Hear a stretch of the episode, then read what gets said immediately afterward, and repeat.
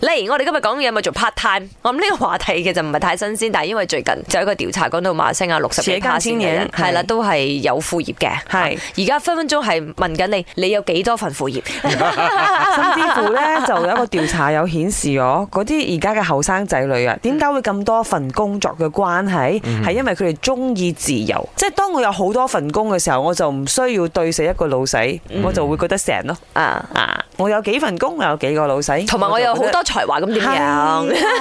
主要答你揾唔到食 Happy 咯，嘛所以咪做咁多份咯。哦，好多把刀，冇把刀嚟。即係咁嘅喂，意思啊講呢啲，今日我哋唔係我，因為我哋要讚揚嗰啲願意打好多份工嘅人。好勤力嘅人啦嗯吓，咁啊、如果你問翻我哋三個，肯定都係勁多副業嘅，好多身份咯，可以咁講啦。因為除咗 DJ 之外，我哋又做出邊嘅主嗯唔係持啊啦，呢個我哋有係歌手啊，你 話誒誒誒，演員一年一次哦，啊，唱下新年歌咁而樣家要做埋羽球 員添，死你！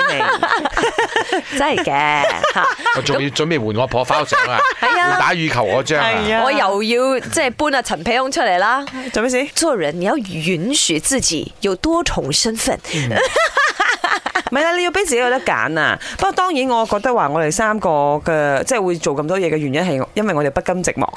係我哋貪錢。誒， 你直頭咁樣講 啦，啊邊個唔咁貪錢講就先？真係好似貼貼切啲。係啊啦， 貼地啲。你兩個好心啦，好多人 啊揸緊車岌頭認同㗎，已經咁有錢啦，仲貪錢。唔係我要講嘢，我個正職係做 quality control 即係 QC 啦，之後我嘅副業就係做啊拍廣告啊、演戲啊，嚟緊嘅十二月做聖誕老人啊，過新年就做財神爺咯。誒、呃我而家做三份工，第一份係 work from home 嘅 accounting，第二份係上網誒、呃招租啊、呃租房嗰啲啊，有得抽佣嘅。第三份係我自己嘅 shop 賣嗰啲保健產品，都好忙啊，一直轉一直轉，不過好有滿足感啊，因為夜晚好快就瞓着咗。我现在是一名学生，过后我打这两份工。